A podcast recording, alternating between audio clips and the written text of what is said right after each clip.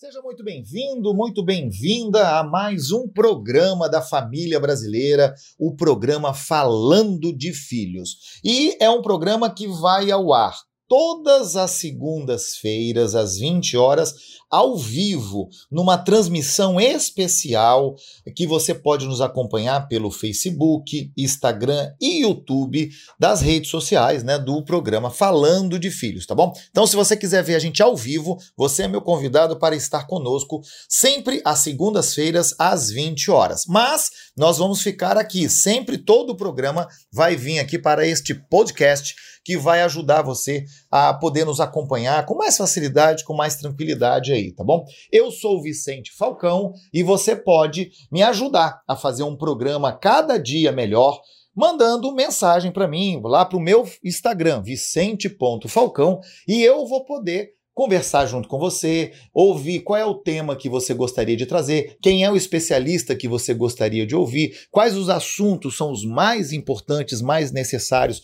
para a educação dos nossos filhos. Então, pode mandar que eu faço contato, que a gente vai conversando aí, fica muito bom, tá? Quero deixar um grande abraço aqui para os nossos patrocinadores, para o nosso apoio, que são as empresas que acreditaram neste programa, acreditaram que é possível a gente fazer realmente a diferença na vida das nossas crianças aí, dos nossos adolescentes. Um super abraço para o Instituto Ideia, que leva os profissionais deste Brasil para fazer cursos de mestrado e doutorado no Mercosul, mestrados na área de educação, saúde, administração e na área jurídica. Um super abraço também para Microkids, que trabalha com essa parte de tecnologia educacional. Então, nas melhores escolas do Brasil, tanto escola particular quanto escola pública, tem o material da MicroKids, tem a robótica, tecnologia, formação, softwares, tem muita coisa que facilita e vai, sem sombra de dúvida, avançar os conteúdos e aprendizagem dos nossos alunos. Um abração para a turma na Unicep, que é uma faculdade que tem os cursos de educação, saúde, agronegócios, a área empresarial, tanto graduação quanto pós-graduação presencial semipresencial e à distância. Fica aí meu grande abraço. Procure uma unidade sempre perto de você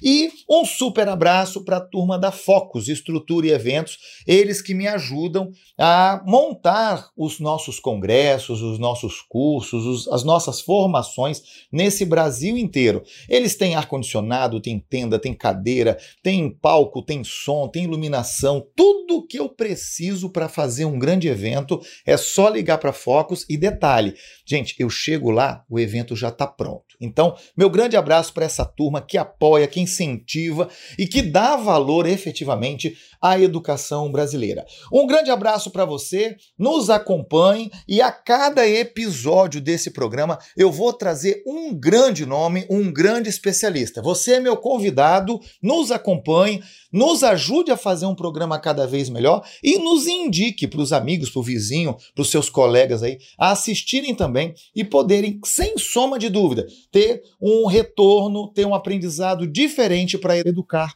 as nossas crianças, educar os nossos filhos aí. Um grande abraço e muito obrigado pela sua audiência.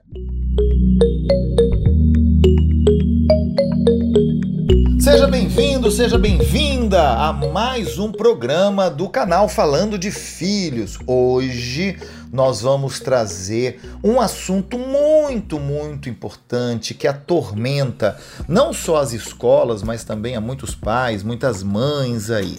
Por que meu filho tem dificuldade em aprender? E eu tenho a honra de convidar duas pedagogas maravilhosas, duas super especialistas na área de educação. A Ana Pravato, que, é, que também é psicopedagoga, neuropsicopedagoga, e a fonoaudióloga é, Luciana Farias, que vai nos ajudar a entender por que, que algumas crianças aprendem mais do que as outras, por que algumas têm mais facilidade. Eu tenho certeza que você vai ficar encantado pela quantidade de informações novas que você vai receber neste episódio. Continue com a gente e tem uma programação maravilhosa aí para você. Então, vamos dar início. Eu vou chamar para iniciar a nossa fala aí, vamos chamar a nossa querida Ana Pravato. Seja bem-vinda, Ana. Seja bem-vinda, Luciana, que também está com a gente já aí, a turma. Bem-vinda, bem-vinda! Ana, mais uma vez, né, Ana? Puxa vida, que legal. Está conosco sempre lá no Congresso Brincar, inclusive Tá queridíssima, super famosa, todo mundo quer que você já volte, tá? Já vou avisar aí que o povo já tá montes lá. Que legal, isso é muito bom, né? E a Luciana também, que está conosco pela primeira vez aí, né? E já fica o convite aí para breve, breve a gente conversar um pouquinho lá no canal do Congresso Brincar também, que é, é um local, é um ambiente onde nós discutimos educação com muita profundidade, tá? Só que lá é um espaço dos professores. Professor de creche, pré-escola, educação infantil, fundamental 1, fundamental 2, ensino médio, ensino superior. Lá nós falamos de tudo sobre educação. E é um ambiente de muito aprendizado e que a turma tem gostado muito, né? Graças a Deus aí a turma está firme, entendeu? Eu vou começar com a Luciana hoje, tá? Que você já é prata da casa, literalmente, né? Luciana, fala para nós, né? Quem é, se apresenta, quem é a Luciana Farias? Fala para gente. Boa noite a todos, que tenhamos uma noite maravilhosa, tirando muitas dúvidas, falando de um assunto extremamente importante, maravilhoso, que é a aprendizagem que a Luciana ama, ama muito falar de aprendizagem, de linguagem. É, na verdade, sou professora, primeiro professora, né, porque eu sou da época do magistério, fiz pedagogia, fiz pós-graduação em psicopedagogia e resolvi entrar na área da fonoaudiologia, que é a ciência que trata da comunicação humana. E dentro dessa ciência maravilhosa, eu descobri que ela linkava muito com a ciência da educação, que é a ciência da pedagogia. Então, comecei a me apaixonar pela área de linguagem, né? tem tudo a ver com educação, e a partir daí eu passei a ser uma grande estudiosa dessa área. Então, hoje eu atuo tanto na área clínica como educacional, como fonoaudióloga, e trabalho apenas com transtornos e dificuldades de aprendizagem e atraso no desenvolvimento da fala com crianças e pré-adolescentes. Ai, é minha grande paixão. É. Apenas. Apenas. São 27 é. anos dentro da área de educação e 10 anos dentro da área da saúde com a fonoaudiologia. E, assim, estou feliz demais de estar aqui para conversar um pouquinho com vocês. Agradeço imensamente a oportunidade, o convite da Ana, que é maravilhosa, sou super fã. Vicente, que já conheço aí há muito tempo. Enfim, muito tempo. Né? essa é a Luciana. Muito bem. Ô, Ana, se apresenta para nós. Quem é Ana Pravato? Conta para nós, se apresenta para esse povo aí. Quem é Ana Pravato? Pois é, eu também sou normal. Fiz escola de magistério. É, sou amante da educação e a minha primeira formação, eu nunca apresentei isso numa live, mas a minha primeira formação foi teológica eu fiz teologia quatro anos no Rio de Janeiro. Olha Depois... só, nem eu sabia, tá vendo? É, viu? Guardou então... a sete chaves, hein? pois é, e porque eu sempre trabalhei com comunidades, depois eu fiz pedagogia na UFES, e aí eu fiz psicopedagogia, fiz psicodrama organizacional, que você também não sabia, e aí eu fui fazer neuropsicopedagogia, e aí me apaixonei pelo processo inclusivo que começou para minha vida em 1991, nos projetos de escola inclusiva que implantaram aqui em Vitória. Trabalhei 14 anos como assessora pedagógica, fazendo todos esses projetos de inclusão dentro das escolas, e aí fui me especializando nos transtornos de aprendizagens e nas dificuldades de aprendizagem. Mas eu não trabalho só com criança e adolescente, não. Eu vou até a universidade. Então, os meninos vão crescendo comigo e eu dou apoio também a estudantes que apresentam necessidades adaptativas no ensino superior e faço um, um assessoria junto às universidades, auxiliando nas adaptações curriculares e avaliativas. E apaixonada que eu sou pelos processos do desenvolvimento, não da linguagem especificamente, como a minha queridíssima aí, meu lado foi mais para o desenvolvimento humano mesmo. Então, hoje eu faço psicologia e fiz também mestrado dentro de ciências da educação. Então, é, como vocês já viram, eu amo estudar. Muito bom. É, a Ana já é uma, uma figura que está sempre presente nos nossos cursos, nos nossos congressos, nas nossas formações nesse Brasil todo que a gente roda, né, Ana? Temos muitas histórias aí, né, de de avião, de van, de carro. Nossa Senhora! Né? Já rimos muito, já passamos muito aperto também, mas faz parte, né? Mas o importante é que por onde passamos deixamos muita saudade. Então, e vamos voltar, daqui a pouquinho a gente está voltando. Ô, Luciana, eu vou começar com a Ana, vou começar a primeira pergunta com ela, mas depois, quando eu chamar você de volta, você pode complementar se for o caso, ok? Sem problema nenhum. Ô, Ana, explica para eu, já, eu já vou começar assim, já você sabe que eu não fico fazendo muito rodeio não, eu parto para cima, eu já começo danado, né? Diga. Primeira pergunta, que é dificuldade de aprendizagem? Para começar, e qual a diferença entre transtorno e a dificuldade de aprendizagem? Ok, dificuldade de aprendizagem, todos nós temos quando estamos adquirindo um conhecimento novo. Ela é circunstancial e ela pode acontecer por fatores externos, por vários motivos. Ah, fatores emocionais, a dificuldade pode ser de nível de estratégia, de um déficit acadêmico, uma falta de um conhecimento prévio sobre aquela nova habilidade que você está adquirindo. Então, todos nós temos uma dificuldade de aprendizagem no momento que estamos adquirindo uma nova habilidade. Então, assim, é, é constitutivo do aprender, né? Faz parte do processo de aprendizagem. Às vezes os pais falam, ai, Ana, meu filho tem muita dificuldade de aprendizagem. E a gente tem que perguntar, mas em que situação, em que contexto ele apresenta essa dificuldade, né? E, e, o que você chama por dificuldade? Às vezes o professor diz assim, ah, ele faz com ajuda. Se eu estiver dando algumas pistas para a criança fazer, o adolescente, o, o, jovem, se eu der algumas dicas, ele faz. Mas se ele estiver sozinho, ele não faz. Então, a gente chama isso de zona de desenvolvimento proximal dentro da educação. Papai e mamãe, o que, que é isso? Então, é o seguinte: o que eu já domino está na minha zona potencial. Eu já adquiri, faz parte do meu repertório. Aquilo que eu aprendo pela mediação, que às vezes necessito de dicas, de pistas, está no meu potencial de aprendizagem. Tá? Então, se sua criança, seu adolescente, seu jovem está se beneficiando de pistas, significa que ele vem conseguindo ter esse processo. Quer dizer, isso não é ruim, ele está na zona potencial dele. Agora, quando ele não, você faz a mediação e ele não consegue com a mediação, é porque ele não tem o conhecimento daquela prévio para aquela aprendizada, ele precisa de alguns conhecimentos prévios. E o transtorno, Ana? O transtorno, ele já é interno. Ele já é neurológico, ele já é fisiológico, ok? Então, ele já passa por um guarda-chuva completamente distinto.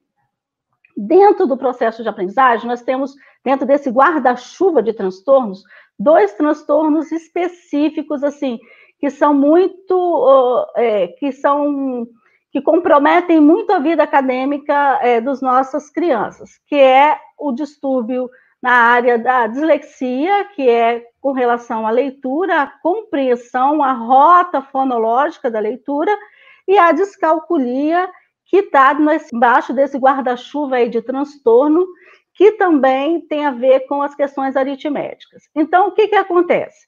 São duas áreas é, fundamentais da aprendizagem, mas nesse, abaixo desse guarda-chuva, nós temos também transtornos é, de processamentos auditivos, nós temos os transtornos de déficit de atenção e hiperatividade, relacionado à memória, relacionado à atenção, nós temos dificuldades das funções executivas, são aqueles adolescentes, aquelas crianças que têm dificuldade de planejamento, de organização, de estratégias.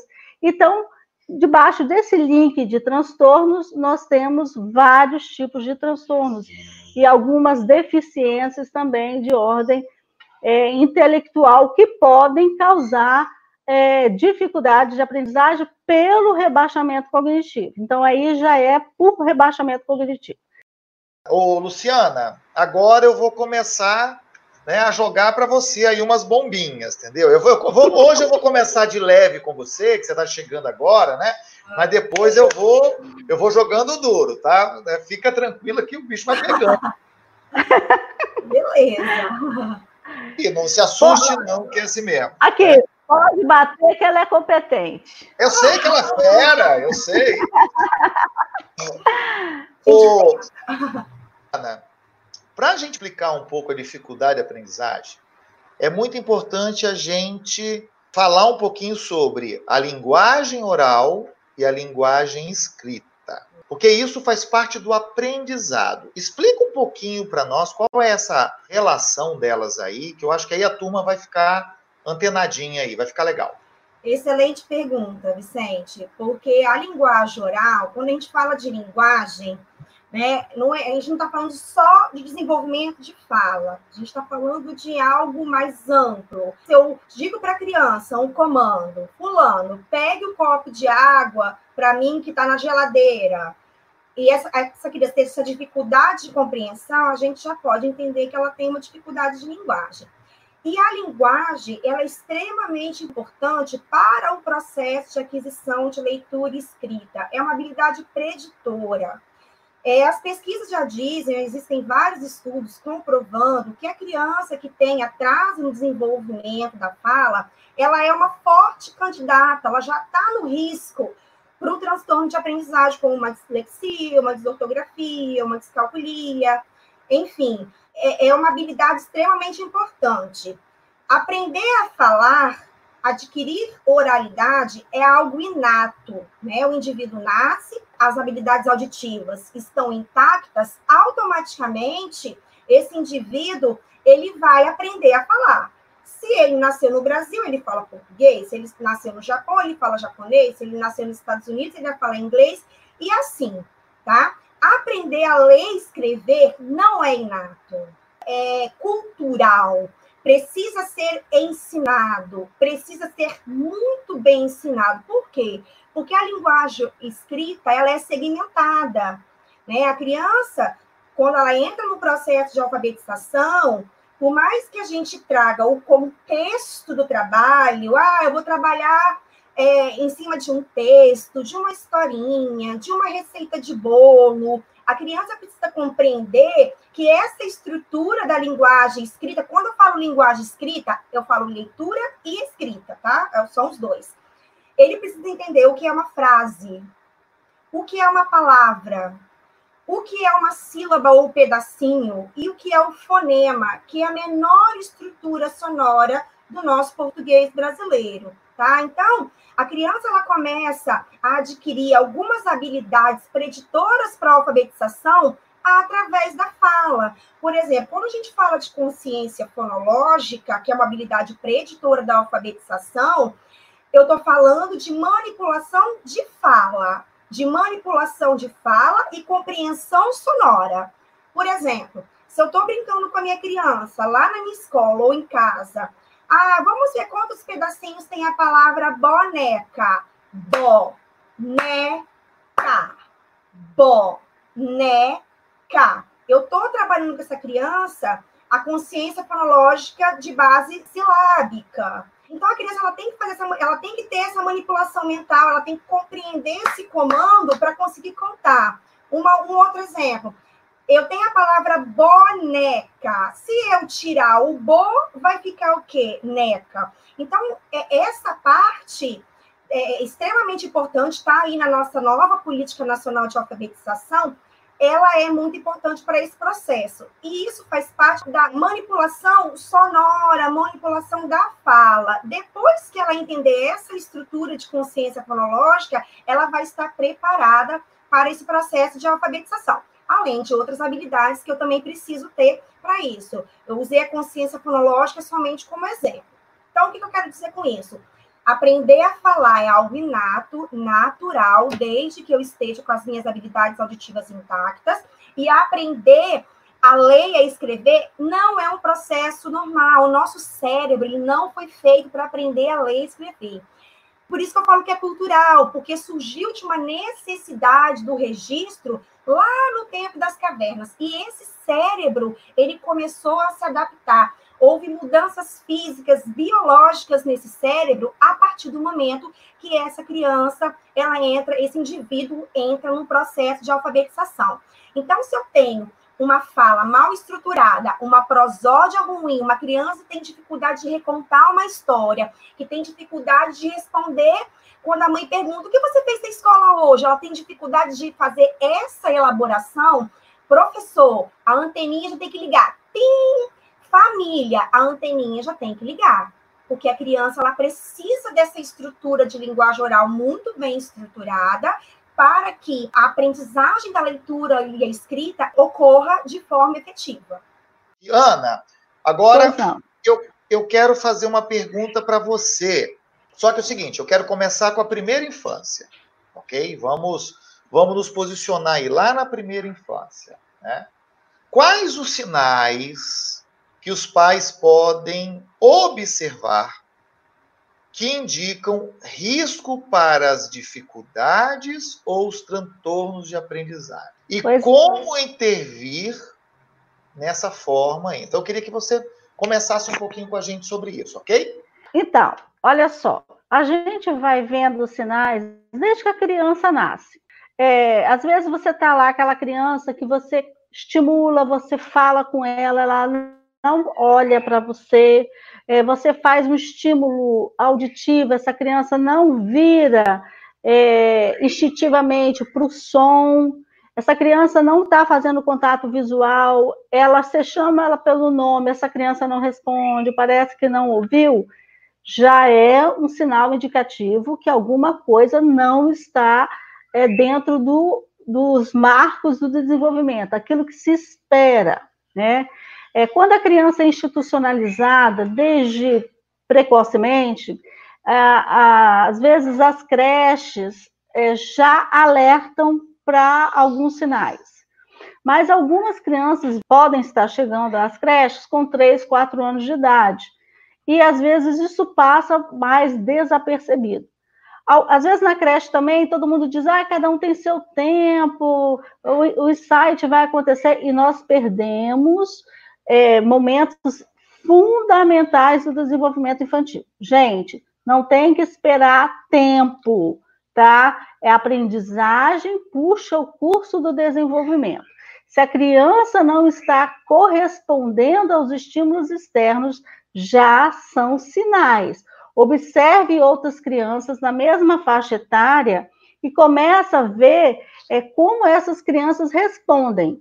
Escutem bastante bastante o que as escolas e as creches apontam. Os pais às vezes ficam muito ressentidos disso, mas a gente tem que pensar que eles têm uma amostra populacional de idade, meses, que você não tem, por mais filhos que você tenha. Você não vai chegar a ter 25 filhos de, da mesma idade e praticamente em diferença de meses ano após ano como amostra. Então, empiricamente, o professor já tem esses dados. Então, isso é importante. Importante, às vezes, aquela fala da vovó e do vovô. você já reparou? Tem alguma coisa, eu acho que ele está precisando de estímulo. Por que, que, por que, que ele não está respondendo?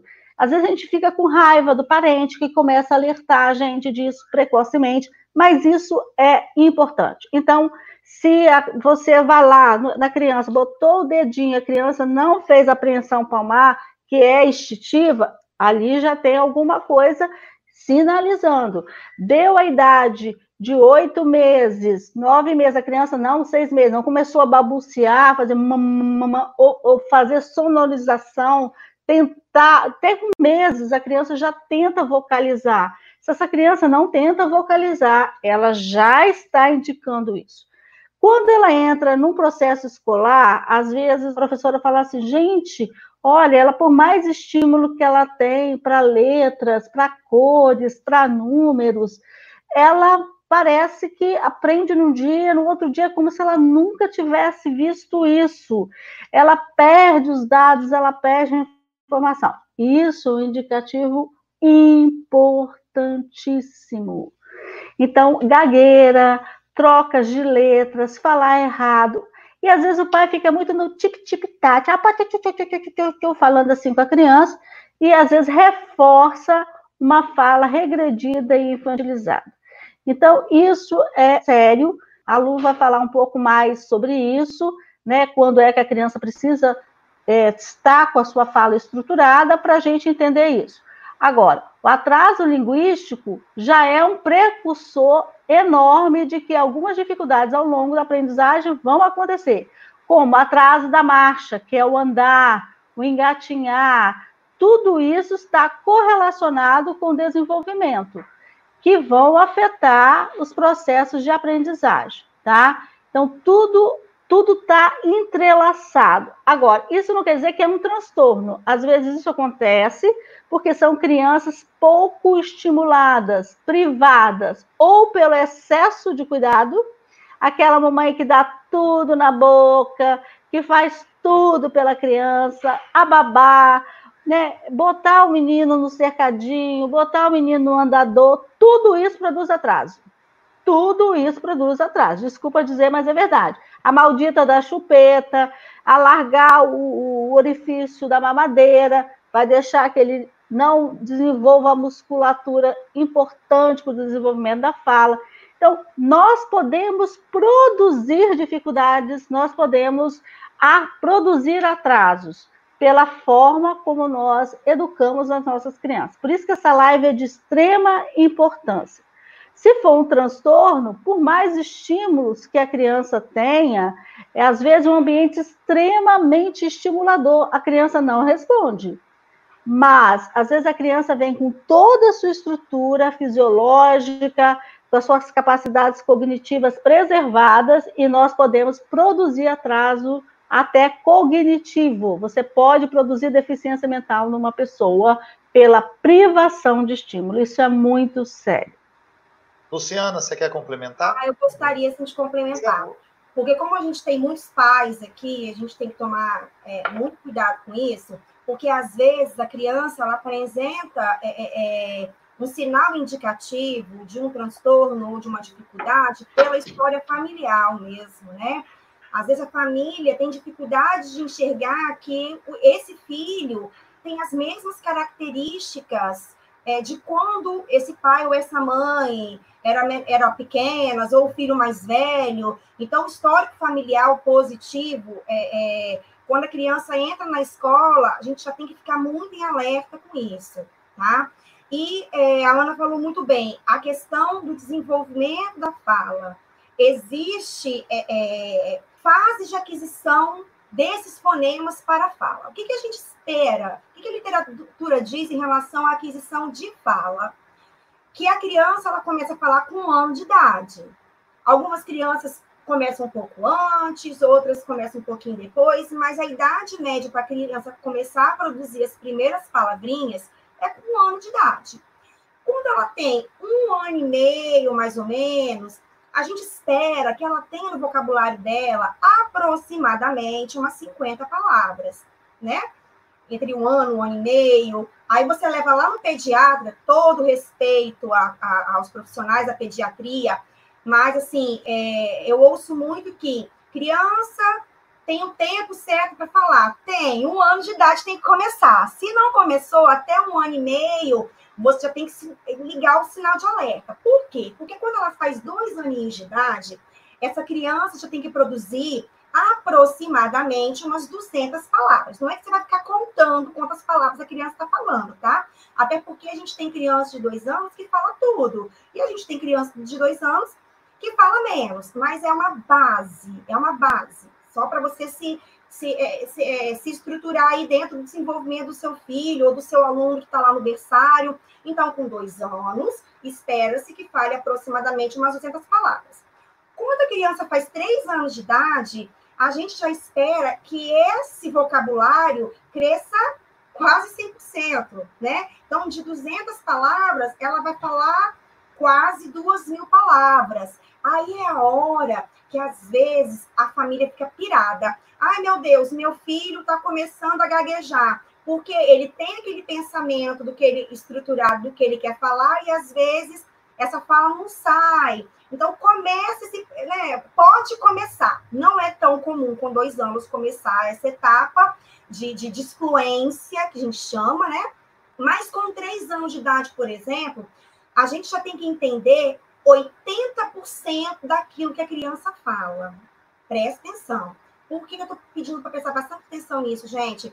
muita criança com 3, 4, 5 anos de idade chegando no consultório com um repertório de fala muito curto. Então, se a criança está com 3 anos de idade e eu preciso entender 80% do que ela fala, ela tem que estar tá com uma fala mais estruturada. Lógico que ela pode estar omitindo alguns fonemas, trocando alguns fonemas, porque a aquisição de fala é como se fossem gavetinhas. Com dois anos, ela tem que falar os fonemas tais. Com três anos, já tem que estar produzindo fonema tal, ok? E nessa fase de três anos, pode acontecer o que a gente chama de gagueira do desenvolvimento, justamente por isso. A criança, ela pensa, ela está estruturando o que ela quer falar, só que a parte motora da fala dela, às vezes, não está acompanhando. Aí ela começa a gaguejar. Nesse momento que ela começa a gaguejar, o que eu tenho que fazer? Eu tenho que esperar? Melhor não. Porque se você tiver no seu histórico familiar alguém que tenha disfluência, isso já pode ser uma hereditariedade. Então, tem que procurar um profissional da fonoaudiologia, que é o profissional especializado para avaliar a linguagem, né? A disfluência, gagueira, está dentro da linguagem. Então, é, é bacana é, investigar. Por quê? Porque a gente tem uma outra patologia que envolve o atraso no desenvolvimento da fala, que chama-se apraxia da fala, que é uma alteração lá na parte neurológica, da, da parte motor da fala. A criança pensa, ela sabe o que ela quer falar, ela não tem problema cognitivo, mas essa fala não sai, ou sai ruim, ou sai de uma forma ininteligível, então a gente tem que ficar muito atento. Com quatro anos de idade, a criança ela tem que ser capaz de reproduzir uma história, de contar historinha, de contar fatos, e cinco anos é a idade da aquisição completa. A literatura diz que aos cinco anos de idade, a criança precisa produzir todos os fonemas que compõem a nossa língua portuguesa, salvo os encontros consonantais.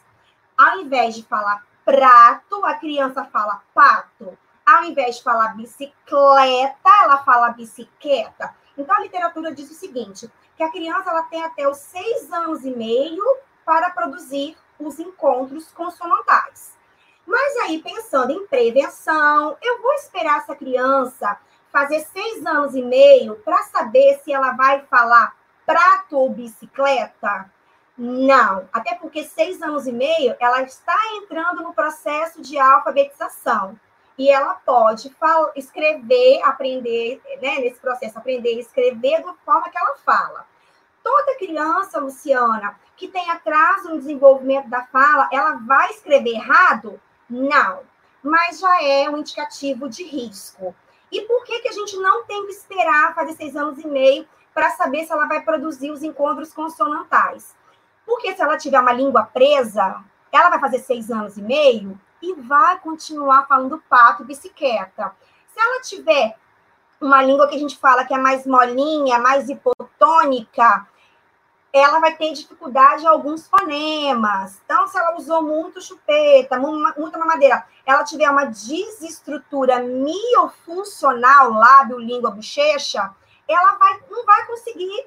Então, ela precisa de quê? De uma avaliação com o profissional da fonoaudiologia, para saber o que está acontecendo com essa função, com essa estrutura que é muscular e óssea, para saber se ela, ela, ela vai precisar entrar em terapia, se não vai precisar entrar em terapia, enfim, temos que tomar muito cuidado com essa questão do desenvolvimento da fala, porque ela é um sinal de alerta. Inclusive, uma das características da dislexia é quando você vai buscar o histórico, numa anamnese, por exemplo, o atraso no desenvolvimento da fala. Todo disléxico tem atraso no desenvolvimento da fala? Não. Mas muitos têm, alguns têm atraso no desenvolvimento da fala. Precisamos ficar bem atentos nisso. Deixa eu fazer aqui uma colocação em cima dos comentários. É, frente à fala da Luciana. Alguns comentários. Cada criança é única, gente. Eu sei que cada criança é única, mas nós temos, isso é um grande problema. Isso é que muita gente fala, pediatras às vezes falam isso, alguns psicólogos que não são da área de pesquisa do desenvolvimento falam isso. Ah, cada criança é uma, cada um tem seu tempo. Gente, é verdade. agora, é, agora nós temos uma fundamentação científica de pesquisa que a gente tem um marco de desenvolvimento que ela dá uma certa elasticidade. Quando você, quando a criança nasce, você não sai do hospital com a carteirinha de vacina e não tem a curva lá que vai preenchendo nas consultas pediátricas se a criança está dentro da faixa mais próxima da média, acima, para ver a curva de crescimento da criança. Existem marcos para todos os desenvolvimentos, tá? Tem linguagem, tem cognição, interação social, é, maturidade emocional. Então, são várias áreas. Quando a gente coloca isso, a gente não está querendo dizer que as crianças têm que ser robotizadas e todo mundo tem que fazer tudo no tempo de todo mundo. Você tem uma elasticidade em meses e anos, mas quando isso começa a ser demarcadamente é, distante da curva do que é, temos no geral do desenvolvimento, é sim um sinal de alerta. Não quer dizer que a gente está dizendo que a criança tem problema, mas alguma coisa tem que mudar. Ou o estímulo do ambiente tem que ser voltado para a criança. Por exemplo, hoje mesmo estava fazendo uma, uma entrevista com os pais, e na medida que eu fazia a pergunta, foi muito interessante na própria anamnese, chegou uma hora que a mãe própria, ela mesma disse, gente, que, um, que eu fui diferente de um filho para o outro. O primeiro eu estimulei, eu brincava, não sei o quê. No outro, já veio numa fase que eu fui trabalhar. Eu praticamente não estimulei. Então, isso vai refletir no desenvolvimento da criança. Então, assim, a criança é única, a criança é única. Cada um tem seu tempo de desenvolvimento? Claro que cada um tem seu tempo de desenvolvimento, mas eu sou da corrente teórica de que a aprendizagem puxa o curso de desenvolvimento. O ser humano aprende por imitação e todo conhecimento, rendimento em cima de um conhecimento prévio. Então, eu não tenho que esperar a coisa ficar cronificada, porque tem gente que só toma medida na alfabetização, Vicente. Enquanto ele está na educação infantil, a escolinha é para brincar, é, é, é, socializar. Aí, quando chega na educação infantil, da, da alfabetização, não é à toa que nós tivemos medidas educacionais já colocando esse processo para seis anos, porque isso estava causando muita, muito problemática e dando a, a, ideia de que a alfabetização poderia chegar até nove anos, dando essa, essa abertura para que o processo aconteça. Mas dentro desse processo, eu tenho que avaliar uma certa periodicidade, é, aonde a criança está, ela é única, ela tem um tempo, tem. Mas eu tenho que dar o estímulo e ver o quanto ela responde ao estímulo, da onde ela estava para onde ela vai chegar. Então, eu, como pesquisadora, como estudiosa dessa área, digo o seguinte: a criança é única e ela tem que ser parâmetro para ela, sim mas ela tem que ser parâmetro no momento que eu pego essa criança, eu tenho que ver onde ela estava e à medida que as estimulações são dadas, o quanto ela está se beneficiando ou não. Isso é um indicador se ela está com dificuldade ou se ela está indicando um comprometimento ou um transtorno maior. Ana, vamos lá. Sim. Dificuldade de aprendizagem. Se a gente não detectar isso a tempo, se a gente não olhar isso com carinho na educação infantil, no Fundamental 1, nós só vamos descobrir essa dificuldade de aprendizagem lá no ensino médio, às vezes lá no ensino superior, né, na vida acadêmica. É lá na faculdade que tem problema de dificuldade de aprendizagem, não sabia. Então, fala um pouquinho para a gente, né? É, como é que a gente detecta isso? Quais os sinais? O que, que a gente precisa ficar antenado aí? Professores e pais, principalmente. Como, como ligar aí a luzinha amarela de atenção? Opa, o que está acontecendo aí? Olha, a própria criança, ela vai sinalizando o sofrimento dela frente a essa situação. Às vezes ela fala assim: Mamãe, eu não consigo, eu não estou aprendendo. Mamãe, eu não sei fazer. Todo mundo está fazendo e eu não faço. Todo mundo sabe desenhar e eu não sei desenhar. Então, a gente tem que entender o seguinte: cada criança é única, é única, mas ela própria tem parâmetro para ver que ela não está se desenvolvendo como as outras. A própria criança sente isso. Por exemplo, a criança que tem atraso da fala, ela muitas vezes ela, ela deixa de se comunicar. Foi isso que eu estava mostrando para a mãe, que diz que a criança está tá com 6, 7 anos, entrou né, para o segundo ano com problemas na fala. E é, aí o relato da professora é que ela quase não fala, ela não entra em diálogo. É claro que ela não entra em diálogo, porque cada vez que ela tenta dialogar, ela fica no nível de exposição social que provoca riso, questionamento. E ela percebe por que todo mundo fala de um jeito e eu não? Por que eu aprendo e o, todo mundo aprende e eu não? Então, assim, não adianta a gente querer encapsular o nosso filho e justificar, porque ele próprio começa a se angustiar com esse processo. É, essa questão aí por exemplo, eu já peguei casos de pais que vêm me procurar com o jovem, né, o adolescente no ensino médio. Então, um dos casos era um, um, um jovem de é, 15 anos, que 15 para 16 anos, que não estava mais saindo de casa, estava é, ficando cada vez mais angustiado, e os pais não sabiam. O rendimento acadêmico dele estava cada dia, cada vez mais pior. E ele tinha um irmão em casa com hemiplegia, e decorrente dessa hemiplegia, ele tinha um transtorno de linguagem, paralisia, né? É, de um lado do corpo por causa de um problema de parto. Então, como a família toda se voltou é, para cuidar desse, esse outro ficou. E quando ele chegou para mim, ele estava muito emocionalmente, muito prejudicado. E ele tinha um sonho que era fazer medicina, mas ele não estava passando nem no ensino médio. Qual era o diagnóstico? Dislexia. Ele passou o ensino fundamental todo com dificuldade de leitura, sem fluência, com dificuldade de compreensão leitora, com várias coisas, vários comprometimentos decorrentes da dislexia e que não foi diagnosticado. Então, foi um, uma experiência muito bem sucedida. Não sei se os pais estão assistindo essa live, eu até mandei. E aí ele foi por um processo de reabilitação de leitura e ele está, acho que, se formando em medicina. E ele chegou para mim no período de medicina, veio me procurar, falou: Ana, eu estou com um problema na hora de estudar, porque eu leio o nome de uma medicação, mas como eu leio, às vezes, com alguns erros, eu tenho medo de escrever com erro.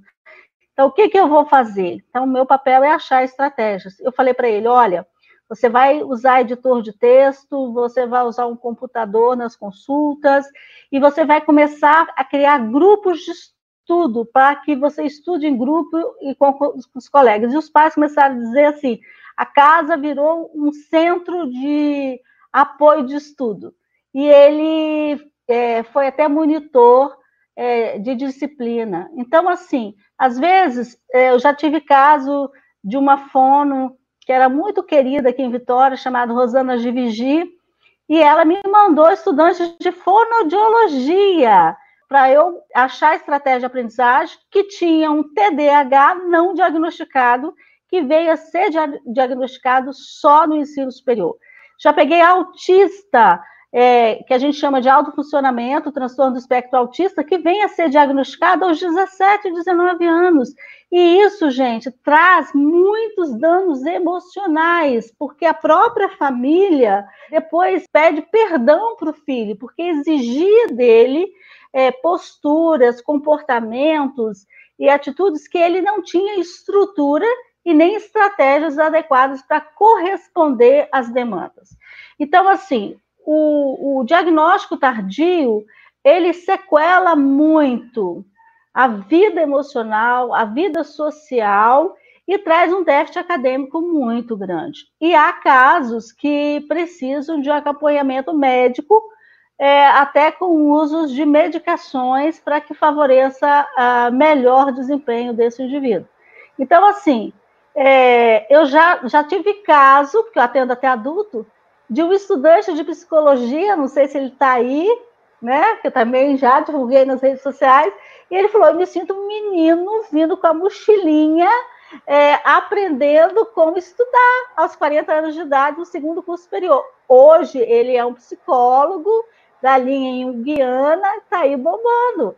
Então é assim, gente, tem muita gente que vem a se descobrir lá na frente e aí ressignifica a sua história, se acolhe, e a partir desse, dessa compreensão de que eu não sou o transtorno, eu tenho, quer dizer, eu sou para além dessa dificuldade, eu sou uma pessoa, e isso faz parte da minha história, mas eu não sou somente isso, né?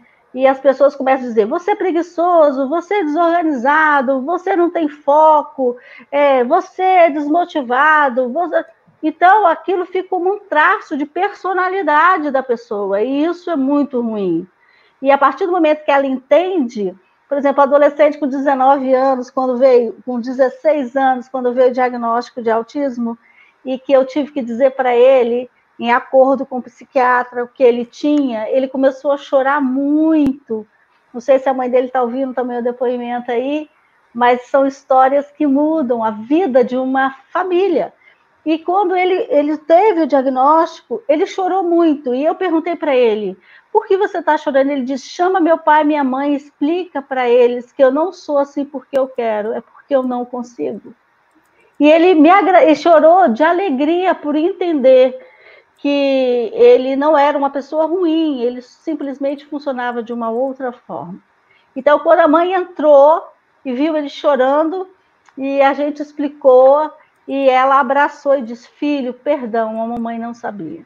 Então, assim, isso é, isso é muito importante. A gente, a gente é, recoloca os afetos, a gente é, cria uma rede de apoio. Então, sai do lugar da denúncia e cria estratégias para que essa pessoa viva o seu potencial. O mais importante, Vicente, para mães que têm esse problema, papais, não é definir quais as dificuldades, mas quais são as áreas potenciais desse indivíduo e colocá-lo na sua área potencial para que ele se ancore e a partir dessa recolocação que ele tem de potencial e capacidade, ele consiga enfrentar os desafios das dificuldades, entendeu?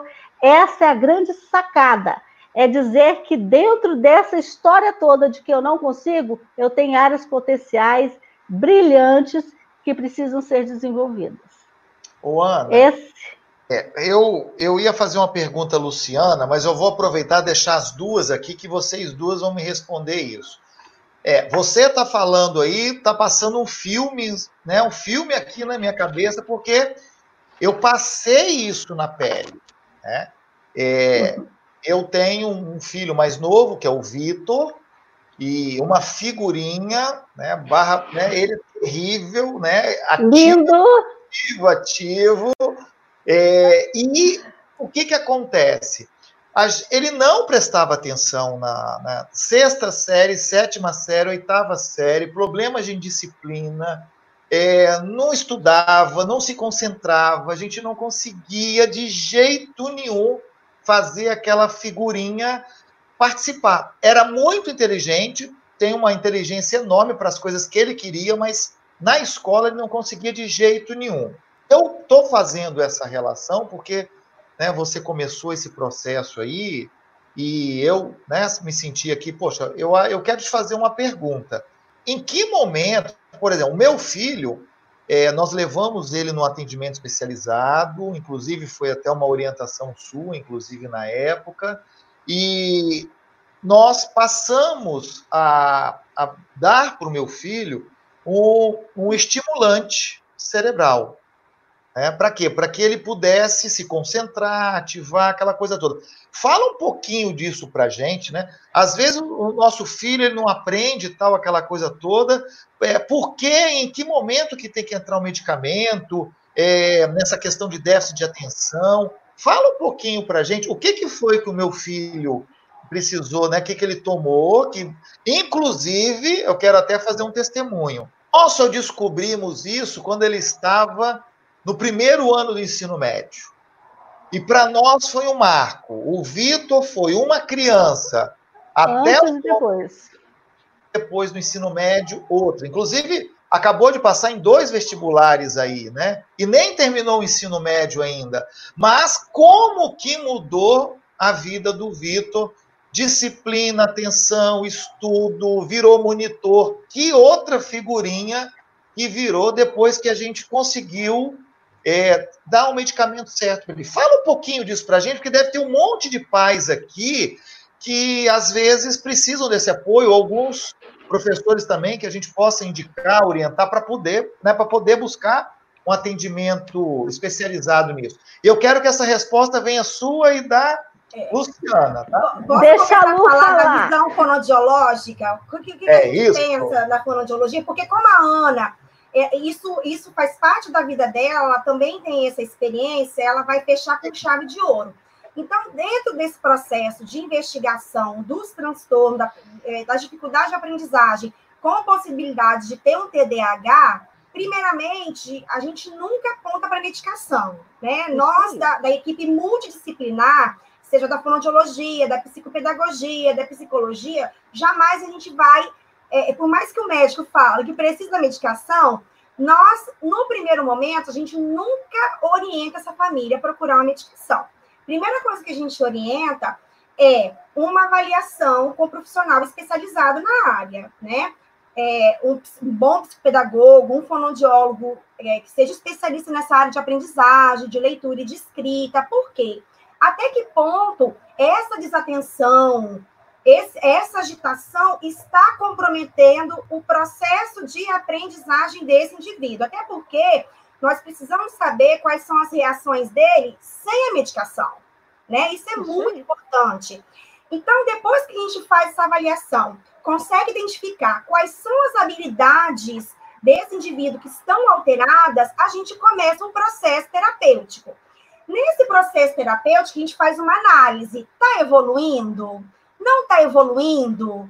A escola está ajudando nesse processo, porque dentro do processo terapêutico, o terapeuta ele não trabalha sozinho. Nós precisamos de uma tríade: escola, família e terapeuta, tá? Isso é fundamental para o sucesso. Mas mesmo assim, a criança não está evoluindo, o adolescente não está evoluindo, a escola está percebendo que não está tendo evolução, a família está desesperada, aí a gente passa a pensar numa possibilidade de dar medicação. Antes da, da, terapia, não. Eu fico muito entristecida, todo respeito à área médica, mas eu fico muito triste quando o paciente ele chega no meu consultório já tomando medicação sem passar por uma avaliação neuropsicológica, né, para ver o nível de atenção. Quem é, o quem é o melhor? Atenção, pais, professores. Quem é o melhor profissional que vai investigar as habilidades atencionais desse indivíduo? O neuropsicólogo, que é um psicólogo especialista em neuropsicologia. Os, os, os protocolos que são utilizados para avaliar atenção, comportamento, são da, da psicologia. Qual é o profissional que vai investigar leitura, escrita, esses aspectos da linguagem? É o fonoaudiólogo. A linguagem é o fonoaudiólogo. A aprendizagem pode ser o fono, pode ser um bom psicopedagogo. Quando eu falo um bom psicopedagogo, gente, porque tem que ser um bom psicopedagogo. Aquele que sempre está buscando informação, formação, porque até na, na, na pós-graduação de psicopedagogia, a gente não aprende essas coisas. tem que ser um profissional que busca um pouco mais, né, Ana? A Ana vai, vai concordar comigo, tá? Então, antes da medicação, a gente sempre pensa primeiro na intervenção terapêutica, porque às vezes esse menino não tem o TDAH e tá tomando Ritalina sem precisar. Gente, isso é muito triste, tá? Porque a medicação, ela pode causar efeitos colaterais futuramente, a gente sabe disso. Então, temos que dar um sinalzinho de alerta aí em relação a isso. Então, eu assino embaixo tudo que a Luciana falou. É verdade, hoje mesmo, não sei se a família está aí, eu recebi uma família que a criança está tomando imipramina sem nunca ter sido avaliada. É, numa consulta de 20, 30 minutos saiu medicalizada. Então, assim, primeiro, a medicação só pode ser indicada após um tempo de intervenção. Né? Eu acho que você tem que fazer uma avaliação após a avaliação, pelo menos uns seis meses de intervenção, e durante esse processo de intervenção, você vai vendo os limites, porque é, o processo de avaliação é um, um, processo que a criança está ali é, num recorte da vida dela. Agora, é, é existem pessoas muito resistentes também à medicação. E tem mãe que toma o remédio do menino para saber o efeito que dá. Pelo amor de Deus, né? Não, você não vai tomar o remédio do menino para saber o que o menino sente, porque você não tem o problema dele. Então, também não é chegar a esse ponto. Eu tenho um filho, não sei se ele está assistindo a live, porque ele está estudando em São Paulo, mas que uhum. ele, como filho do Vicente, precisou tomar o Vivance, tomou a Ritalina comum, tomou o LA, e sem a medicação, com todos os processos terapêuticos, com uma mãe extremamente presente, estimulando, com adaptação curricular, não dava conta. Não dava conta de dormir, não dava conta de sentar para comer, não dava conta é, é, de se autopreservar. Então, o que, que acontece? Quando é que eu devo não usar a medicação? A gente tem três pontos: intensidade, frequência e duração do sintoma e o quanto de prejuízo está causando no indivíduo, tá? Então, assim, é, há casos, como o próprio Vicente falou, que são divisores de águas na vida daquela pessoa. Vou dar um exemplo, né? Outro dia eu estava no shopping e tem uma mãe aqui, eu falo igual a Lu, né? Ela mandou aqui para o meu, meu WhatsApp e disse assim: Pode falar aí do Diogo, que também teve o diagnóstico tardio tal. Então, como ela falou, né? Já pode falar do Diogo também. E eles eram pais muito resistentes à medicação, que eram pais extremamente presentes, são, mas que eles entenderam, depois de muito trabalho e acompanhamento, que ele, sem a medicação, ele não consegue atender as demandas que estão na vida dele. Agora, Será que vai tomar medicação para a vida toda? Não necessariamente. Então, meu filho, por exemplo, tomou a medicação. A partir da medicação, ele aprendeu estratégias autorregulatórias, ele aprendeu estratégias de estudos. Chegou um momento que ele falou assim: Mamãe, eu dou conta de estudar sozinho. Então, ele tinha medicação, ele fez fono, ele fez psicólogo, ele tinha professor de reforço, porque é assim, gente, não é o remedinho, a pílula do pirlim-pim-pim, não. Não existe pílula da inteligência. Deu o remédio, o menino ficou bom. Existem casos que é a medicação, mas uma equipe multidisciplinar e ainda monitoramento, tutoramento de pais, professor de reforço, para a criança poder se adequar dentro do contexto escolar, tá? Então, as coisas não são assim, cada um tem um nível. Ah, o TDAH tem nível de complexidade de gravamento? Claro que tem. Né? Então, a psicóloga do meu filho, a Eudiceia, que era uma fofa, e ela diz para mim mesmo: eu nunca avaliei uma criança tão grave como seu filho. Ela fala isso para mim até hoje, e tão inteligente. E graças a Deus eu entendi isso. Eu, como mãe, fui ouvir uma professora que ensina a sua em ser psicopedagogo e ter um filho como seu. Então, eu precisei ouvir isso porque filho de psicopedagogo não pode ter dificuldade de aprendizagem e filho de fono não pode trocar a fala, filho dentista não pode ter dente estragado, né? Não é assim que a vida funciona, né, Vicente? Não, então, e, o, e, o, filho do Vicente é o pior da escola, o mais barra pesada da escola. Aqui, né? aqui, o, cara, o cara quer convencer a gente para congresso de educação, não dá conta nem do filho dele. Então, a é, gente acaba, é, a gente acaba sendo julgado pelas pessoas e a nossa competência enquanto profissional fica em xeque e às vezes a gente acaba sendo muito duro com os filhos em função é, é, das cobranças externas. Pai, mãe, mãe de pediatra, pai médico, não tem coisa mais difícil de atender do que é filho de profissionais da área de saúde e educação. Porque é uma pressão violenta do menino produzir. Eu cheguei ao ponto que eu deixei a escola, não trabalhei mais em escola, porque eu fiz a besteira de botar meu filho para estudar na escola que eu era assessora pedagógica. Ele foi execrado e eu junto, entende?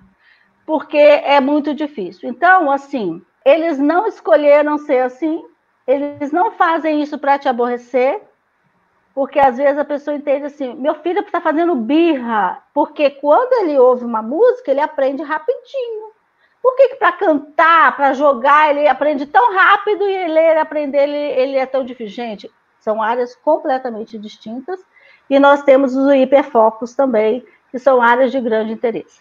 Então, tanto o Vicente como o meu filho, o Nelson, hoje, quando entrarem nas suas áreas potenciais de aprendizagem, meu filho também, antes de terminar o ensino médio, passou no IFES, passou na UFES, passou no FISCAR, passou em tudo e as, as escolas tinham dito para mim que ele não ia dar em nada, seu filho não tem condições de aprender.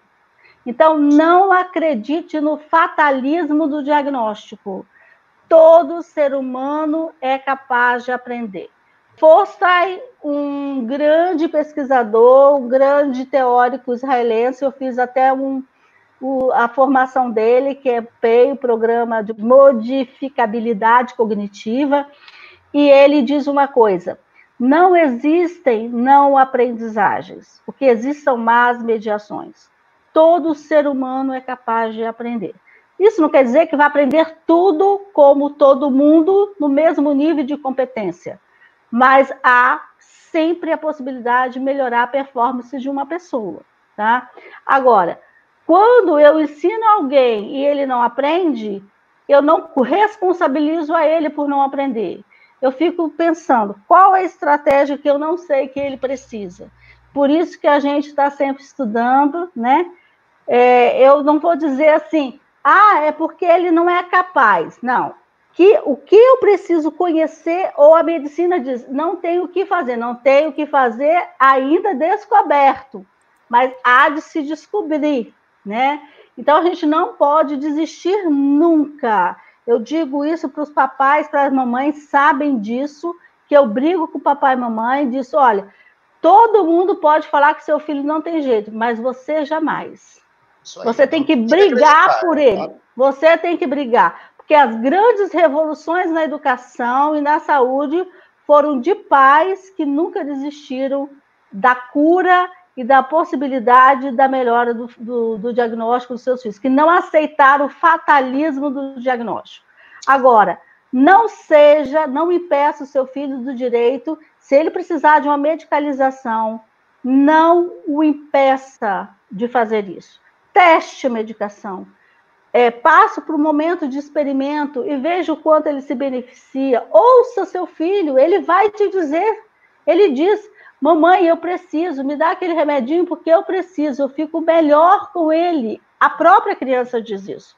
Mas chegou uma hora que meu filho falou: Mamãe, eu quero me ver sem a medicação e eu quero me ver estudando sozinho. E aí eu deixei. É, e aí o que, que acontece? Quando ele chegou na faculdade, ele me liga de lá de São Paulo e diz: Mamãe, eu acho que eu preciso rever o meu diagnóstico. Agora eu estou precisando, estou tendo crises de ansiedade, estou chegando a um nível de pânico porque a demanda da universidade está muito pesada e meu nível atencional não está dando conta. E aí ele mesmo entendeu os seus limites, que as suas estratégias não estavam sendo suficientes e voltou à ajuda. Eu acho que isso que é importante. Ele tem que entender o que ele tem, ele tem que se autocompreender ele tem que se autoacolher e, no momento que precisar ajuda, aceitar ter ajuda.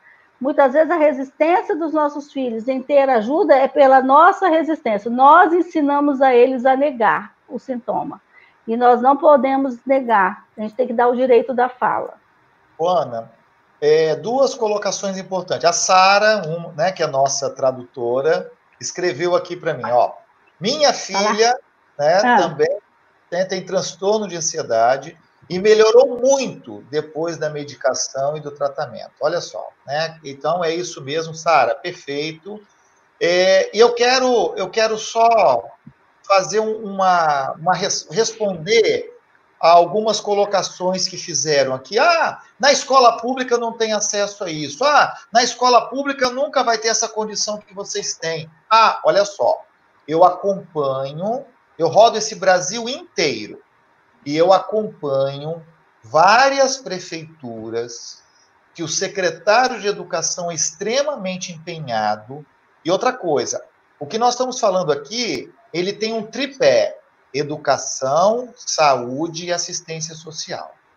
Se a gente conseguir tá, as demais secretarias, é possível sim fazer um trabalho, que eu já vejo isso acontecendo em vários lugares, tá? Tem psicólogo, tem pedagogo, tem né, fonoaudiólogo, tem gente preocupada, é, e é possível sim fazer isso. É claro, tem que ter vontade de fazer.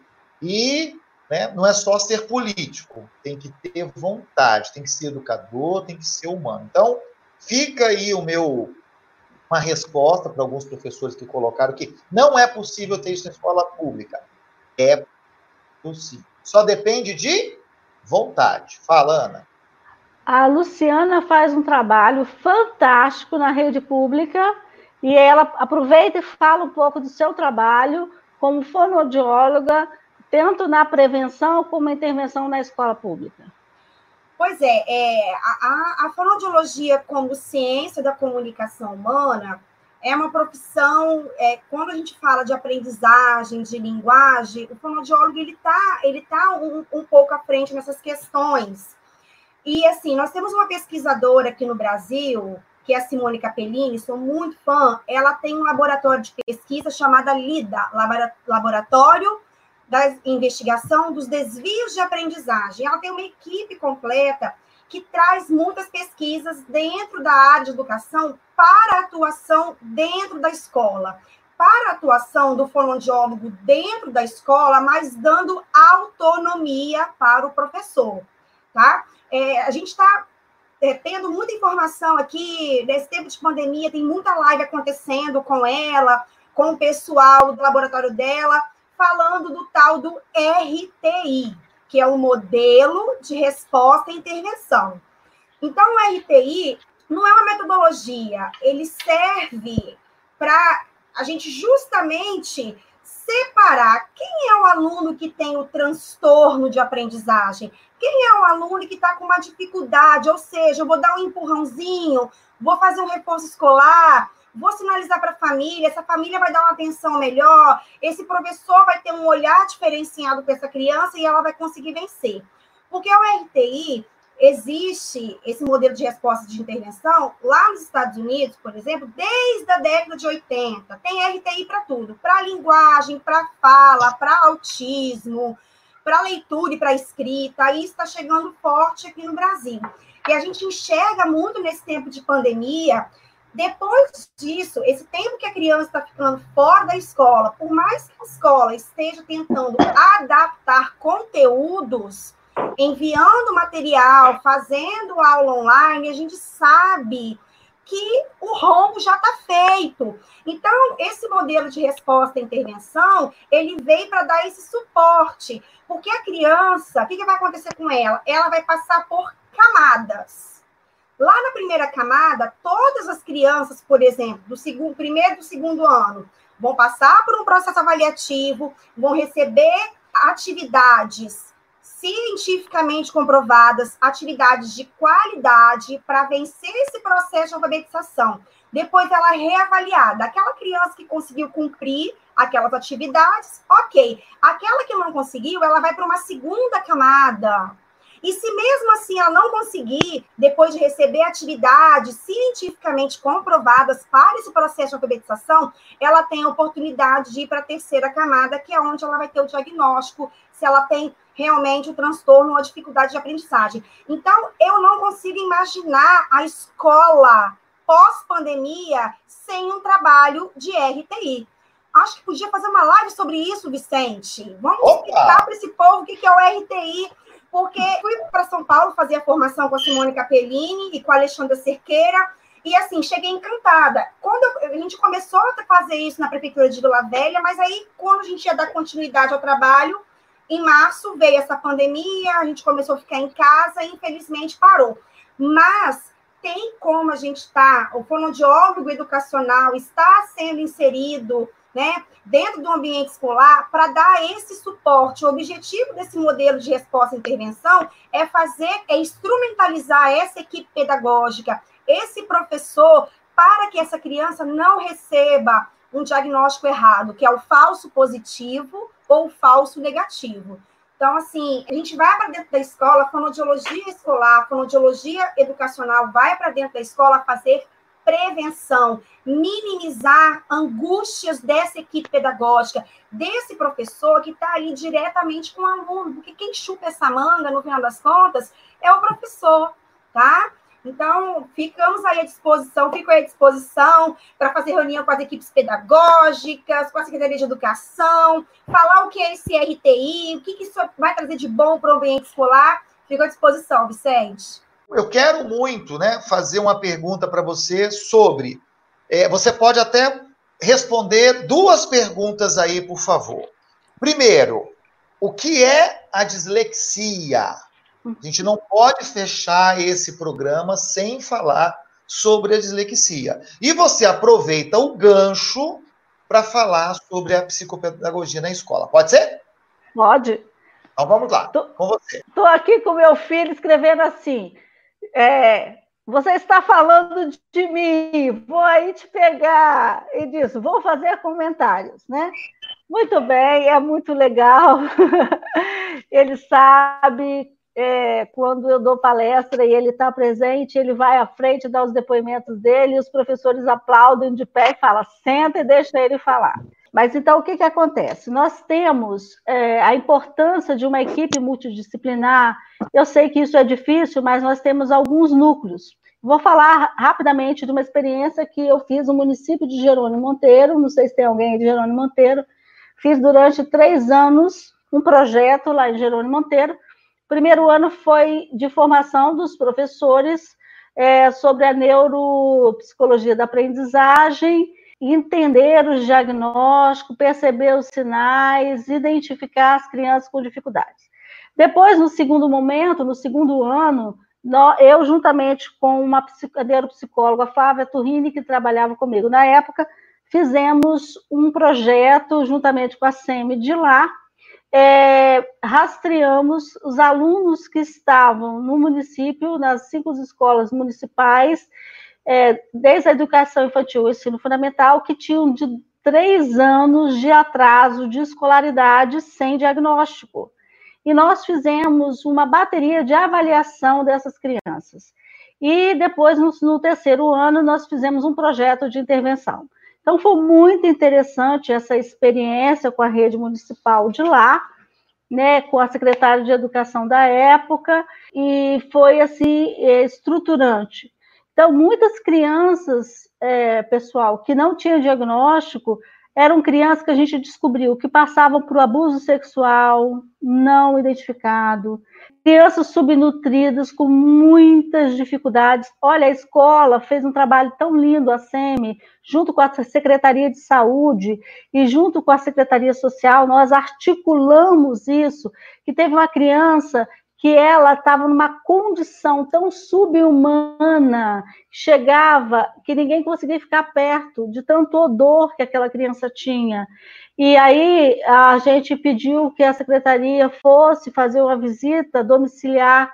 E aí a gente descobriu que essa criança vivia numa condição de uma avó que cuidava com muito carinho, de outras seis crianças, uma situação que não tinha nem sabão, tinha que fazer sabão de sebo lá, de carneiro, e lavava roupa no rio. E essa criança ia para a escola e a única hora que ela comia era a hora do recreio. Então a escola colocou um banho quente para ela, a gente colocou roupa para quando ela chegasse na escola. Então ela chegava na escola, ela tomava um banhozinho, botava uma roupa e já esperava para ela um pãozinho com manteiga e um leite com café. Essa criança, a partir do momento que a gente deu essa condição para ela, o aprendizado passou a vir acontecer na vida dessa criança. Outras tinham dislexia não diagnosticado, outras tinham descalculia não diagnosticado, outras crianças tinham deficiência é, cognitiva não identificada. Então, assim, eram várias situações de, de pessoas que estavam quatro anos na mesma série, três anos na mesma série, e que repetia, repetia, não tinha benefício nenhum na repetição. Então, é possível fazer, tem muita gente tentando fazer, tem professor, gente, que leva de casa a merenda quando a escola não tem, tem professor que compra caderno para aluno, tem professor que vai na casa do aluno, tem professor que passa pente fino para tirar piolho da criança na escola. Então, assim, olha, nós temos professores extraordinários nas nossas redes públicas, pedagogos, profissionais que choram pela condição das crianças, que lutam, de auxiliares de apoio que iam ao médico é, lá, que foram é, conseguir consulta médica, levava a mãe que não sabia nem como fazer a consulta, pro profissional da escola ia juntamente com essa mãe ajudá-la nas consultas, explicar o que a criança tinha. Então, é possível um projeto com a fonoaudiologia, com a psicologia. É, nós fomos também em Cabo Frio, é, algumas cidades do, do, Rio de Janeiro, né, Vicente? É, que a gente conheceu a SEMI, os trabalhos no interior aqui do Espírito Santo. Tem muita secretaria fazendo trabalho digno de louvor, é, digno de respeito. Nós temos municípios do Rio de Janeiro que vêm todo ano nos eventos que o Vicente proporciona aqui em Vitória. Araruama está ali lutando, viu o pessoal de Araruama, é um pessoal que luta, que corre atrás. Eu não posso nem é, é, citar nomes de municípios, é, porque eu vou ser injusta, mas a gente vê muita gente compromissada com esse processo. Então, é, eu, é importante o apoio da família, é, Vicente sabe disso, como que tem gente, né, Vicente, que chora pela educação dos países. Tem muita gente que luta. Tem muita gente. E olha só, e quantas vezes, né, Vicente, nós fizemos eventos de graça. Fomos Sim, dar palestra claro. de graça, várias vezes, sem receber Para poder nada. ajudar, para somar mesmo, pra, é isso mesmo. É, Quissamã, pessoal de Quissamã, tem gente aí de tudo quanto é lado, lindo, maravilhoso. Então, Ana, assim, Fala, um pouquinho para a gente da dislexia, né? Fala a dislexia. Um a dislexia é um transtorno é, relacionada com a rota fonológica, é uma dificuldade que a pessoa tem de, de transformar né, é, a junção dos fonemas, e isso compromete a fluência, a compreensão, a decodificação é, do texto o processo avaliativo da escola perpassa pela leitura escrita em todas as áreas. Então, se a criança tem um transtorno referente à leitura, ela tem um comprometimento em todas as disciplinas escolares, né? E muitas vezes a dislexia tem como comorbidade também uma descalculia. Outra coisa, às vezes tem uma dislexia com TDAH como comorbidade, né? TDAH com comorbidade de dislexia. Então, assim, os sinais da dislexia na infância já vem com atraso de linguagem, às vezes vem com aquela criança que tem muita dificuldade de é, memorizar símbolos, signos arbitrários, um vocabulário mais restrito, uma memória, né? É, léxica difícil de usar tanta rota fonológica é, como a rota Alex. Então, o que, que acontece? Quando ela tem que ler uma palavra nova que não está na rota dela, ela tem muita dificuldade de decodificar e dar sentido e significado. Então, ela está tão preocupada em decodificar, de entender a, os fonemas, que aí ela não tem atenção para o conteúdo da leitura. Então, geralmente são casos de crianças que trocam o T pelo B, o V pelo F, o G pelo C, né? As surdas sonoras que a gente vai falando. E também nós temos os casos das crianças que têm a disgrafia, que isso vai aparecer é, na escrita, a desortografia, no traço da letra. Então, são várias coisas correlacionadas aí. E tanto a fonoaudiologia, que tem um papel estruturante fundamental para a intervenção, como a psicopedagogia nesse, é, nesse diagnóstico. Agora, existe um exame também que é muito importante, que é o DEPAC, que é o processamento distúrbio do processamento auditivo central, que é importante também que se avalie para ver se a criança tem alguma alteração de fazer figura fundo sonoro, alguma dificuldade no processamento fonológico no cérebro. Então, ele precisa também, às vezes, de uma reeducação através de uma terapia em cabine para melhorar a sua, o seu potencial. Só complementando o que a Ana já disse, né? É, a dislexia é um transtorno de leitura que afeta a escrita, né? A Ana falou isso muito bem. É, e, e, como é que a gente consegue. Por que, que, essa criança, esse indivíduo, ele tem tanta dificuldade de aprender a ler e escrever?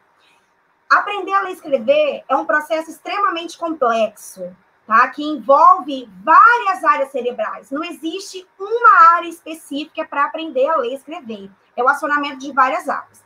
Nesse momento que o indivíduo está processando a leitura, a escrita, no cérebro são três áreas acionadas tá? O que acontece com o cérebro desse disléxico? É, ele aciona, dessas três áreas, ele aciona apenas uma área, que é a área mais frontal. Então, a área temporal e a área occipital, que é aqui atrás, responsável pela visualização, pela identificação dessa letra, ela é pouco ou quase nada acionada. Então, para compensar, esse disléxico ele faz o quê? A área da linguagem é a área do hemisfério esquerdo ele força tanto essa área frontal, que é a que ele aciona mais no momento da leitura, que chega a acionar junto a área direita. Então, gente, professor, é importante que você saiba como esse cérebro aprende e por que, por algum motivo, essa criança não está conseguindo aprender, tá? Uma outra coisa em relação à dislexia são três características que a gente tem que observar. Mamãe e papai em casa, professores na escola. Primeiro, a dificuldade de aprendizagem. É a primeira característica. Essa criança, ela não está conseguindo passar pelo processo de alfabetização como as outras crianças. Ela destoa no desenvolvimento. Aí eu vi a fala de uma professora, bem assim, interessante aqui, que eu até registrei. Muitas vezes é o professor que identifica isso, né? Então, pai, mãe, Fique atento quando o professor sinaliza que o seu filho está destoando em relação ao desenvolvimento dentro do ambiente escolar. Uma outra característica da dislexia, a falta de fluência de leitura. Falando de uma forma simples, a dislexia é a, é a dificuldade de transformar uma letra em som. Então, essa é a grande dificuldade do disléxico. Então, ele, ele até alfabetiza, ele pode alfabetizar, mas ele vai pode ter aquela leitura agarrada, aquela leitura silabada. E quando eu não tenho fluência de leitura, eu tenho dificuldade de compreender o texto. Pensa, tem um texto, tô lendo agarrado, silabado, devagar. Na hora que eu perguntar assim, e aí, fulano, o que você entendeu? Ele pode falar que não entendeu nada, ou a resposta dele pode ser muito pobre de detalhes de um texto rico, por exemplo. E a terceira característica, a falta de resposta à intervenção. O diagnóstico da dislexia não é algo simples, não é algo simples. Eu preciso fazer, no mínimo, um rastreio dessa criança e o RTI, o modelo de resposta à intervenção, tem protocolos que podem ser utilizados dentro do ambiente escolar e foi feito para isso. E eu preciso, como a Ana falou brilhantemente, que essa criança passe pelo menos por um processo de seis meses de intervenção, para depois reavaliar e tentar identificar se ela realmente ela está no risco para dislexia. Então, dar um diagnóstico de dislexia não é assim. Eu vou no neuro, falo algumas características que a criança não está conseguindo acompanhar na sala de aula e eu saio de lá com diagnóstico. Não é assim. Fiquem atentos. Uma outra coisa importante: qual é a idade que eu consigo fechar o diagnóstico de dislexia? Porque eu recebo, às vezes, relatório da escola dizendo que a criança de 6, 7 anos tem dislexia. Gente, isso não é possível. Esse cérebro ainda não está maduro para isso, tá? Então, a criança precisa passar por todo o processo de alfabetização. Luciana, até que idade a criança tem que fechar a alfabetização? 8 anos, 11 meses e 29 dias. Ela precisa ter alfabetizado até essa idade. Passou disso, ela não conseguiu, ela tem alguma coisa acontecendo, precisa ser avaliado, precisa ser investigado, tá? Outra coisa, algumas características da dislexia a gente consegue perceber quando a criança está lá na educação infantil. Então, cuidado, né? A educação infantil é uma fase extremamente importante. A criança passa por uma fase de maturação cerebral, maturação em tudo. É a fase de plasticidade cerebral, a fase que a criança mais aprende, de 0 a 3 anos de idade. Então, a gente precisa ficar atenta a esses marcos do desenvolvimento. E atenção, nem todo atraso no desenvolvimento quer dizer que a criança tem um transtorno, tem uma síndrome, tem um, um, um problema no desenvolvimento, tá? Às vezes, é, é, alguns ajustes que precisam ser feitos, é uma estimulação em casa, é, com a família, a família ficar atenta a isso, ok? Então, fechando, dislexia não é um diagnóstico fácil. A criança precisa ter a oportunidade de passar por, por um processo de aprendizagem baseado na, na, ciência. Gente, eu acho que a educação está precisando de ciência. Quais são os profissionais que estão discutindo educação no mundo? Quais são os artigos? Que estão aí trazendo informações importantes sobre o processo de aprendizagem, o processo de leitura e de escrita. A gente sabe na pedagogia, agora minha fala é para os professores, que a gente não recebe essa informação, essa formação. A gente pouco ou nada estuda sobre neurociência aplicada à aprendizagem, entendeu? Então, essa é uma falha. Então, a gente acaba não conseguindo entender o que acontece com o cérebro desse indivíduo quando ele não está aprendendo, principalmente quando ele não está aprendendo a ler e escrever. Então, nós precisamos trazer mais científico, o científico para a educação.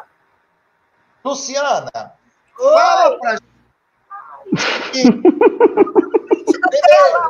você estar nas redes sociais. Isso. Fala aonde acha, Luciana. Fala para nós. Menina, um monte de lugar, Vicente. Lá no oh, Facebook, lá no LinkedIn.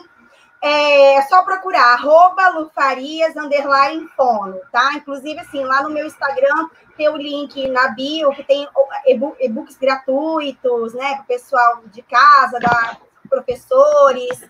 Então, sempre tem uma novidade lá na, nas minhas redes sociais, tanto do Instagram quanto no Facebook. Não deixem de seguir e compartilhar com seus amigos. Lu Farias. Lu Farias, é isso? Lu Farias, underline fono. Ah, muito bem. Ô, Luciana, faz o seu fechamento aí. Quais as considerações finais sobre a fono, sobre essa importância? Enfim, o que, que ela pode contribuir para a vida dos filhos e dos alunos desse monte de professor e pais que estão aqui? Sim, antes de fazer esse fechamento, eu, tinha anotado uma, figura, uma pergunta que a gente estava falando de dislexia. Uma pessoa perguntou se é hereditário. É hereditário, sim. Quem tem dislexia, com certeza tem alguém na família. Não necessariamente o pai ou a mãe. Pode ser um irmão, um tio, um avô, um, um parente de segundo, terceiro grau, tá? Mas é hereditário, sim. Esqueci de responder isso. Bom, gente, é, eu, a, a fonoaudiologia tem muito que contribuir com a educação, né? Porque se a gente pensa na fonoaudiologia como ciência da comunicação, é, dentro da escola acontece comunicação o tempo todo. Então, é um profissional habilitado para lidar com as questões de linguagem, com as questões de aprendizagem, embora poucas pessoas saibam que o fonoaudiólogo, que é especialista em linguagem, quando fala linguagem, linguagem oral e linguagem escrita, é, desenvolvimento de, de, de, projetos dentro da escola para a saúde vocal do professor, enfim, é, é, a, a fonoaudiologia é muito ampla. E dentro da fonoaudiologia educacional tem todo esse suporte para a escola, para o professor, para o aluno, para a equipe é, pedagógica, para a orientação familiar, em relação aos transtornos e as dificuldades de aprendizagem. Porque existe uma diferença entre o fonoaudiólogo escolar e o fonoaudiólogo educacional. Esse que é educacional, ele vai para dentro da escola desenvolver as habilidades, projetos, RTI voltados para a aprendizagem, tá? para a aquisição de leitura e de escrita, que eu sou professora também, né, gente? São 27, 27 anos dentro da educação.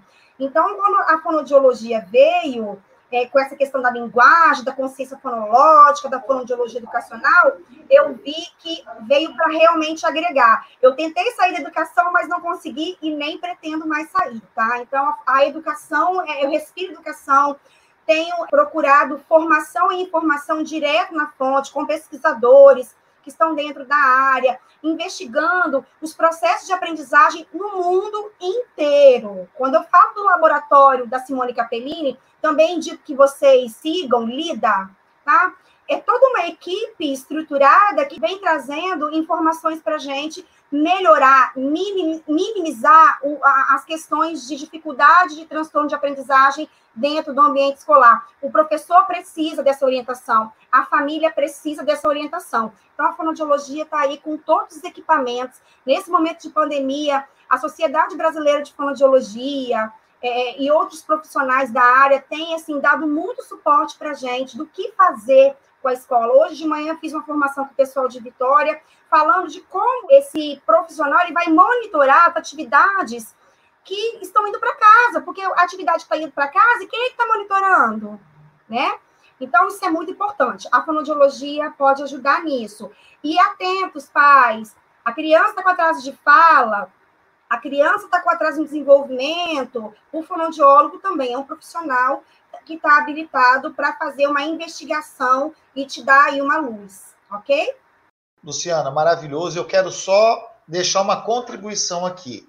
Eu dou assessoria a várias escolas particulares no Brasil e dou assessoria também a alguns municípios. E olha, como é importante ter um fonoaudiólogo na escola. Como é importante para uma escola particular ter a indicação, saber para indicar um profissional de fono. Ajuda muito, as famílias agradecem muito, muito, muito. E é, pegando carona numa fala que eu já tive aqui é importante se o tripé saúde e assistência social fazem a diferença na educação no que se refere à fonoaudiologia. Ana, suas considerações. Vou, fala um pouquinho para a gente aí. Olha, a psicologia também está se abrindo mais para a psicologia escolar. No ano que vem, serei psicóloga também, então, a gente está, a psicologia está abrindo um campo muito importante e a gente precisa que o psicólogo também chegue dentro da escola, é, principalmente para os processos das habilidades sociais, é, dos processos emocionais. Uma pessoa comentou, fala da escola de inteligência, do Augusto Cury, o que, que vocês acham? Sempre é importante a gente tratar o ser humano na sua integridade. Então, é um projeto interessante. As escolas particulares têm adotado, algumas escolas aqui em Vitória, como algumas escolas estão adotando também filosofia para criança, tudo que faz a gente pensar, refletir, é, compreender as próprias emoções, se entender como todo é importante, né? O psicopedagogo, é importante dentro da escola, o assistente social é importante dentro da escola, porque nós temos casos na escola, Vicente, que é de assistência social mesmo, que precisa de, uma, uma, uma, de um acompanhamento. Nós temos muito caso de violência contra a infância, abusos sexuais gravíssimos, temos um índice alarmante no Brasil de violência contra a criança, de violência contra a, a mulher, e então nós precisamos de um trabalho socioeducativo, emocional, para além do, da questão acadêmica. E a escola é um grande lugar para isso. É, a sensibilidade que o professor precisa ter, porque é ele que detecta tudo isso, né? É o professor que tem esse radar todo de tudo que acontece com o aluno, com a criança, ele sabe. E às vezes ele tem medo até de expor, tem medo de falar. Quantos professores, ali... quantos professores profissionais de educação, por denunciarem é, maus tratos, são perseguidos, né?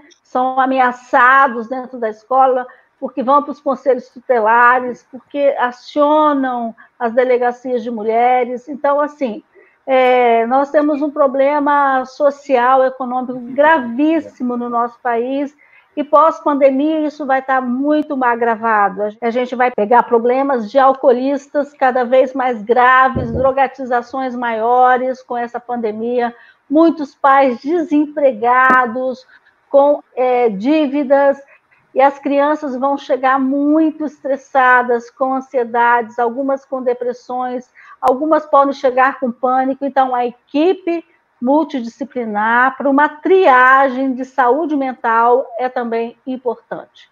Então, assim, nós precisamos garantir saúde mental nesse momento pós-pandemia a saúde mental da família. Eu tenho visitado algumas famílias de forma domiciliar e tenho ajudado essas famílias encaminhado para tratamento, porque nós temos pais com crise de pânico, com ansiedades, crianças com autolesões. Então, assim, a situação é caótica. Aí a gente fala, e aí, Ana, e as crianças da escola pública? Olha, se nós nos atentarmos para essa realidade e saber que isso existe, a gente pode criar mobilizações. Agora, se a gente não olhar para fora e para dentro de nós mesmos, nós não vamos enxergar né, a realidade. A Ruth Rocha escreveu um livrinho, O Menino que Aprendeu a Ver, né? Quando ele aprendeu a letra A, ele via a letrinha A em tudo quanto é lugar. E quando a gente aprende sobre a fonoaudiologia, quando a gente aprende sobre as, as, questões emocionais, quando a gente aprende sobre a violência, a gente começa a ver em muitos lugares que a gente não via.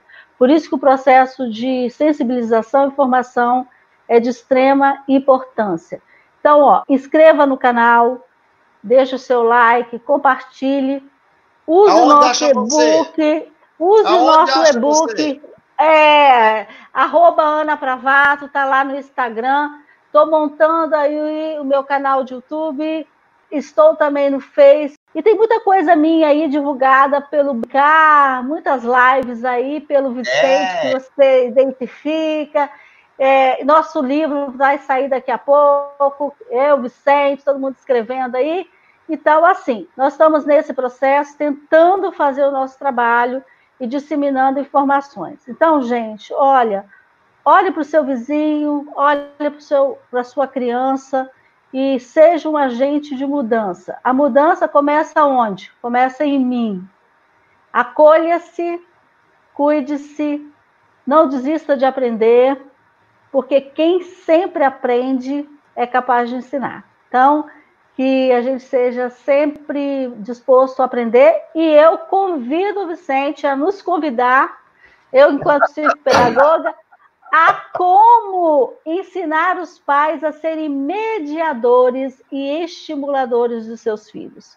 Como criar uma relação de mediação. Muitas vezes os pais não fazem, não é porque eles não querem, é porque eles não sabem.